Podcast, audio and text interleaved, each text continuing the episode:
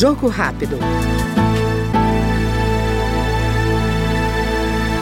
O deputado Rodrigo Gambale, do Podemos Paulista, ressalta a importância do combate à violência no ambiente escolar. Segundo dados do governo federal, as denúncias de casos envolvendo agressões subiram cerca de 50% em 2023.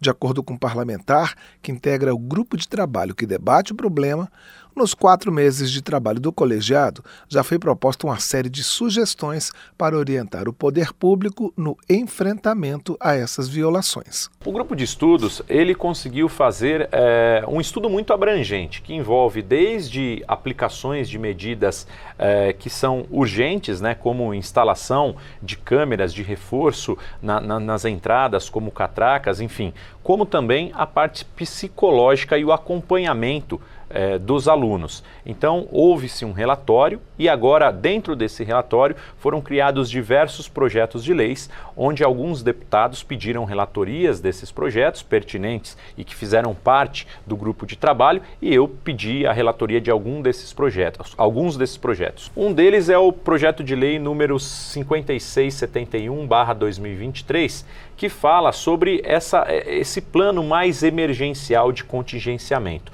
como instalação é, de câmeras de vigilância nas escolas, principalmente no setor público, né, nas escolas públicas é, do nosso país, e também é, com a interferência direta na, em programas que vão capacitar uh, os funcionários, os professores, para problemas como esses, que são chamados de IMVs, que são os incidentes múltiplos né, com vítimas. Então, eh, programas como, ou, ou, ideias, né, projetos como o botão de pânico, como acioná-los eh, nesse sistema, como ativar e, e, de forma mais rápida pedir socorro a Corpo de Bombeiros, a própria Polícia Militar. Então, tudo isso tem sido debatido e discutido dentro desse projeto de leis, desse projeto de lei, para que a gente consiga ter uma resposta mais imediata, mais rápidas, mais rápida a problemas como esse. Este foi o deputado Rodrigo Gambale, do Podemos de São Paulo.